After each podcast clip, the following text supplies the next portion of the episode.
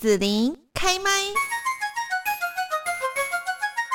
跟百年前相比，现在的人拥有更多，但是在身心方面的疾病呢，也越来越多。那如果家里面出现了有这样身心状况的家人的话，其实对于照顾者来讲哦，这个压力是非常大的。伊甸基金会活泉之家呢，就成立了精神疾病照顾者专线。今天在节目的现场，我们就邀请到了社工谢宜恩来跟大家介绍这一个精神疾病照顾者专线的服务。宜恩你好，你好，嗯，宜恩，那我首先哈，是不是可以请你来讲一下？我刚刚开头这样子讲我我的这个认知跟想法，我不知道对不对。然后呢，精神疾病照顾者的一个特殊处境是什么呢？是，谢谢子林的介绍。我想，精神疾病这个议题，随着我们越来越都市化，人越来越个体的行动，其实这件事情是。一定我们在新闻上或生活周遭都会越来越常看见。那呃，我是在伊甸基金会的精神疾病照顾者专线里面工作。那我们最主要服务的就会是精神疾病的亲友，可能他是爸爸妈妈生病，或者是孩子生病等等的。哦。那精神疾病照顾者，我觉得他跟一般照顾者的不同呢，在于其实我们都知道照顾者是很辛苦的，他可能一天。二十四小时有大大小小处理不完的照顾的议题，嗯，但我自己觉得精神疾病照顾者最特别的一点是，其实在于精神疾病的污名。我想听众可能也都知道啊，我们听到说啊，你妈妈是呃呃，比方说忧郁患者好了，忧郁症患者，对，现在忧郁症很多，嗯，是。那你听到你啊，比如说哦，我我说我妈妈是忧郁症患者，还是我妈妈是小儿麻痹，嗯？那其实我们。这样子去跟人家分享的时候，对方的反应其实很多时候是蛮不一样的。有时候我们讲说我们是精神疾病的照顾者，他们就说啊，精神疾病哦，那会不会很危险呐？会不会很辛苦啊？所以我觉得精神疾病的污名确实比起其他疾病来说，照顾者要背负的更多。他可能更没有办法在有需要的时候。可以跟身陪身边的人说哦，我是一个精神疾病的照顾者，我需要支持，嗯、我需要帮忙。我想这可能是他们跟一般照顾者最不一样的地方。对，好，所以我刚我就在想说，精神疾病照顾者专线到底是指这个患者，还是是指？照顾患者的照顾者，我刚刚其实真的搞不太清楚。对照顾者，其实压力会非常大哦。比方说，我举个我听过的例子好了，我有一位朋友哈，那他的呃这个。就是婆家哈那一边哈，那可能就是某一位兄长，他就有这个精神疾病方面的状况哈。然后呢，呃，他可能他就是常常就会出现某一些让人匪夷所思的，比方说就会把人家汽车的轮胎刺破。或者说就做的某些事情哦，我相信其实这一位年纪大的哈，就是这个患者的妈妈哈，其实那个压力会非常大，因为你莫名其妙你儿子把人家汽车刺破了哈，对，然后你儿子以前是正常的哦，还开公司哦哈等等这样子，对，怎么会突然就发生这些事情？而且他可能就一而再再而三，我觉得他的这个妈妈压力会很大，然后呢，跟左邻右舍的相处。对不对？那如果今天这一个家他需要某一些的协助，因为我们生活在这个社会中，一定会跟人有连结嘛。需要某一些协助的时候，旁边邻居一定会想说：“哎呀，那、啊、你儿子会不会怎么样？对不对？”好、嗯，嗯，是，我觉得子琳说的没错。我觉得正是因为这样，所以呃，我们伊甸基金会才会看见说，照顾者其实是有他的需要。我们好像觉得、嗯、哦。啊、呃，去支持或者是去帮助有精神疾病本人这件事情很可以想象。可是其实像刚刚子琳分享的，他的照顾者也承担了很多压力，还有很多可能他遇到这种，比如说他的儿子刺破人家轮胎，他可以跟谁讨论？他可能不知道可以找谁求救。他有办法找谁求救吗？就是因为我们觉得你你一般来说这种事情，你除了报警或者是呃。你，跟你，你就只好赔钱啊，赔不是啊，对，那这种对方原谅这样。其实有时候我们需要的可能也不是解决办法，但是是有人可以陪我商量。哦，我遇到这个状况怎么办？所以，我们专线其实就是一支这样子商量的电话。嗯、你可能是，也许你陪伴你的生病家人好多年，你很辛苦，你想要找人说说话，或者是啊，你遇到了一个，比如说啊，最近。呃，他去刺破人家轮胎，或者是他不吃药，嗯、他不看医生、嗯、怎么办？对对对对，对。所以我们是提供一个这样子的咨询电话，嗯、想要去陪伴照顾者面对他们生活中的困难。嗯嗯嗯，我有听说过，就是他的家人，我忘记了是哥哥还是谁哈，就是他的家人好像也是有精神的疾病了哈。好，我讲的这一些好像都比较偏向思觉失调的这个状况哦，然后呢，情绪也会不稳定。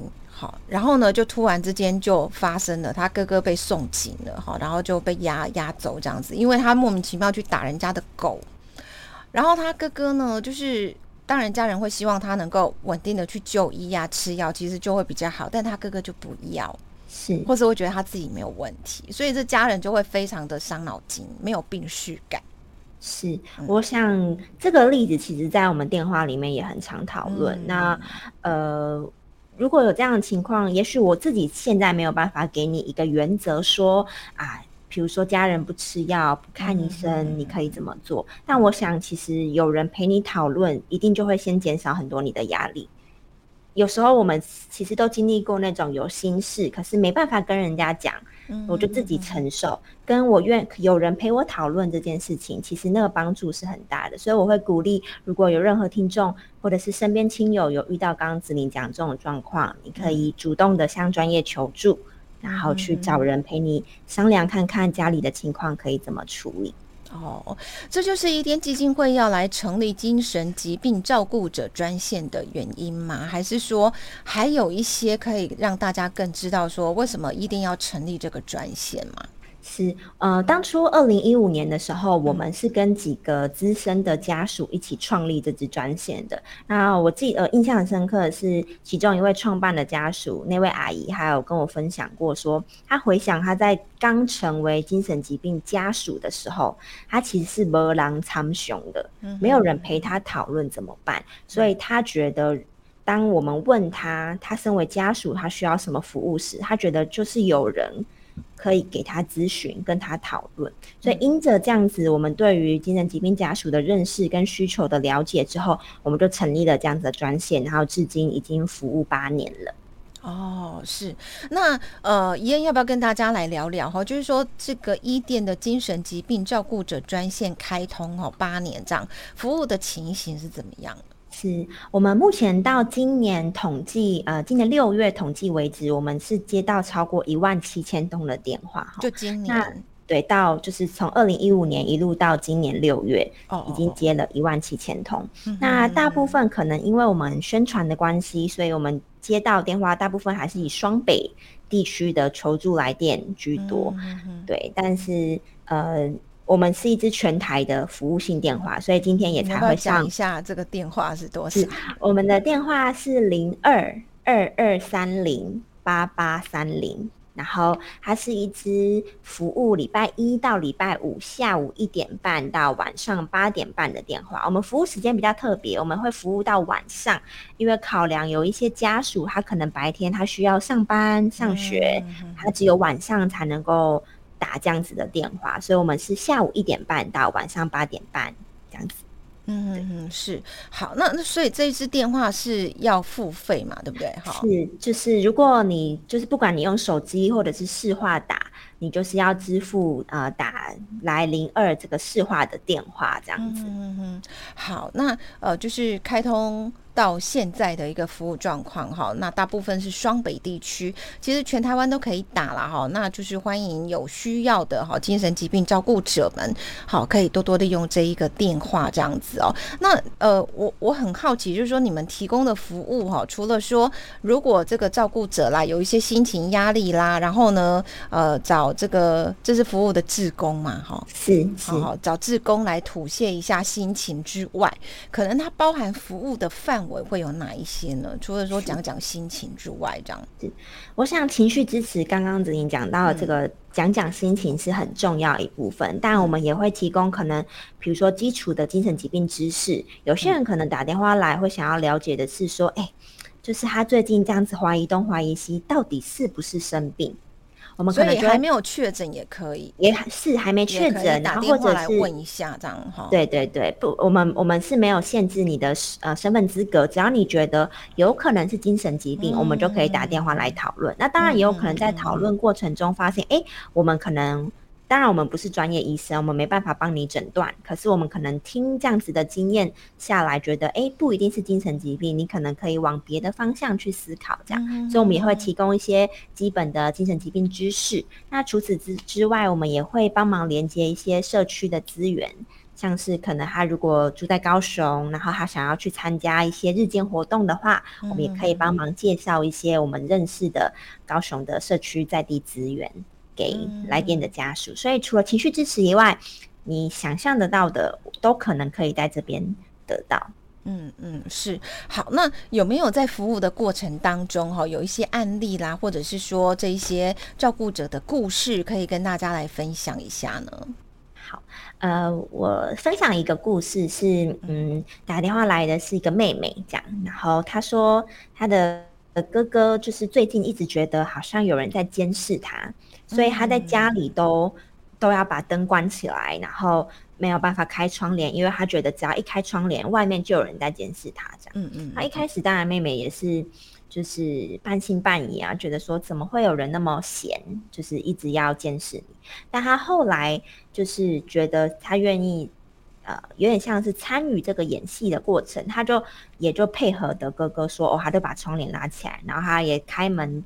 对外大声呵斥啊，然后说你不要再来了这样，然后哥哥发现他被相信，然后他的症状因此就有变得比较改善。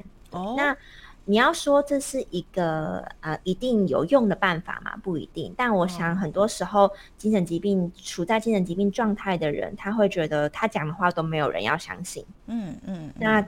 当他觉得没有人要相信自己的时候，他其实会处在一个孤立的状态。那我们会觉得孤立是最危险的，他不愿意再求救了，不愿意再跟别人说了。所以我觉得照顾者其实有时候是啊、啊，很很需要具备创意的。有时候你会用各种办法去面对现在到你面前来的难题。所以我自己觉得这是一个我还蛮印象深刻的故事。嗯，是听你这样在讲，其实就是 照顾者也要很很很具有创意，很有弹性，去能够去理解说哈，这个对患者他的一个状况是怎样了哈。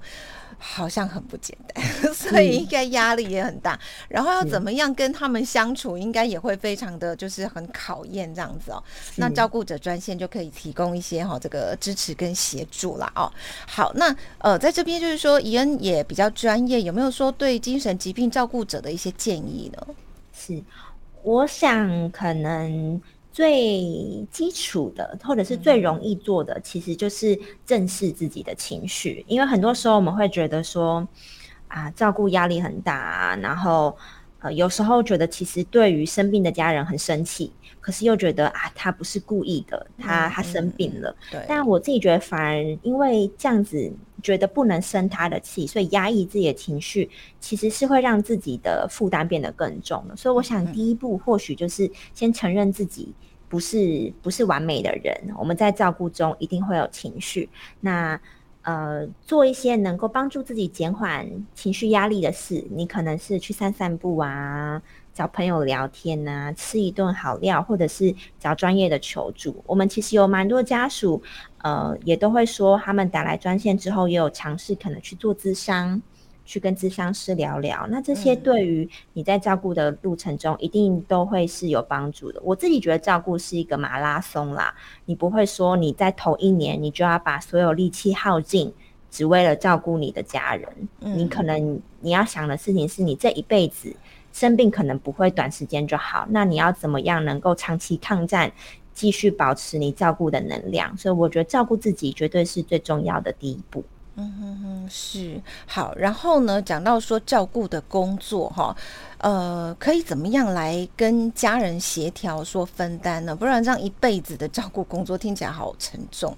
是，很多时候我们也会听到一些家属，他会觉得好像家里只有他一个人在为生病的家人想办法。嗯，但我自己想，呃，可能没有一套公式教你怎么做比较好。但我自己觉得。先聚集大家家里的所有跟这件事可能有关联的人，一起可能开个。也许是家庭会议，或者是讨论一下自己现在遇到的困难。也许其实每个人都各自针对这个生命的家人的状况，可能各自有想过，但他们从来没有对话。嗯嗯。所以我想第一步可能是先召开这样子能够讨论这件事情的机会，然后再来也是觉得啊。呃相信别人帮忙做，一定会做得更好。有时候我会觉得，有些家属可能也觉得啊啊不放心给别人做啊，对对对对对，我自己做就好啊。嗯、但我自己觉得这可能没有办法走得长远，嗯、所以我想有时候知道自己一天只有二十四小时，没办法做完那么多事，然后尝试把其他人拉进来一起讨论，借着讨论去讨论我们可以怎么分工，怎么彼此支持。我想可能是呃。去分工的第一步，这样子。嗯嗯嗯嗯，好。那最后这边的宜恩还有要提醒的地方吗？是，我想就是呃，再重复一次我们的专线，我们是零二二二三零八八三零，然后我们是一支市话，所以你只要有电话，你甚至在国外用 Skype 也可以打电话来。然后我们服务时间是下午一点半到晚上八点半，只要你有任何需求，你不管是轻症疾病的亲友。照顾者还是是疑似的照顾者，你都可以打电话来，我们都很愿意呃在线上陪你一起讨论想办法。嗯，是好，那大家可以记得哈，这个伊甸基金会活泉之家精神疾病照顾者专线哦，就是呃零二二二八零三三。二二三零八八三零，好，二二三零八八三零，好，好，那今天呢，我们这边就要谢谢伊甸基金会活泉之家的精神疾病照顾者专线社工谢怡恩来节目当中哈，跟大家分享了，好，谢谢怡恩，谢谢，谢谢你收听紫琳的节目，欢迎订阅关注紫琳开麦。子琳也想听听你在听完这一集节目后有什么想法或感受，欢迎留言分享，或前往子琳的官网内职天生来逛一逛。我们下次见。